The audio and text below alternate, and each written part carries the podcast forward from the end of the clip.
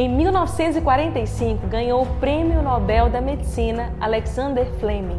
Ele, que era um proeminente cientista da cena londrina, havia acabado de fazer uma grande descoberta que mudaria completamente a perspectiva científica e o tratamento médico, que foi a penicilina.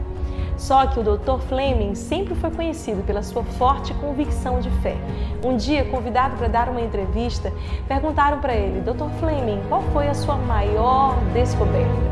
E ele não titubeou em responder que a sua maior descoberta de todas não era a penicilina, mas era ter descoberto Jesus Cristo como seu único Salvador.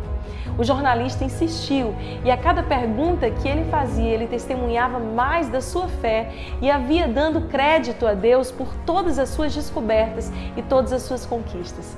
Aquele homem que revolucionou a história da medicina e a partir dele toda a medicina e a maneira como nós lidamos com antibiótico terapia foi transformada, era um homem que temia profundamente a Deus e que sabia atribuir a glória ao Senhor. Fico pensando quando as grandes mentes e pessoas que entendem o seu lugar de influência nesse mundo se levantarem para fazer o bem.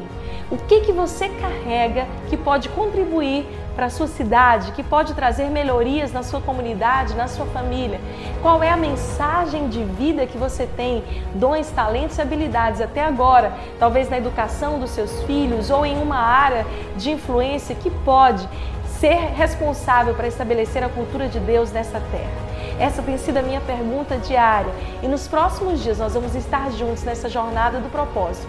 Nos dias 6, 8 e 9 de abril nós estaremos juntos nessa imersão online totalmente gratuita. E ali no meu canal do YouTube nós vamos aprender mais sobre identidade, propósito, estratégias para destravar o seu destino, quais são as habilidades que você precisa adquirir para esse tempo, por que, que Deus te criou para essa geração, o que, que você carrega que tem poder de influência e transformação de mundo. O Dr. Fleming fez a parte dele. Agora é nossa responsabilidade.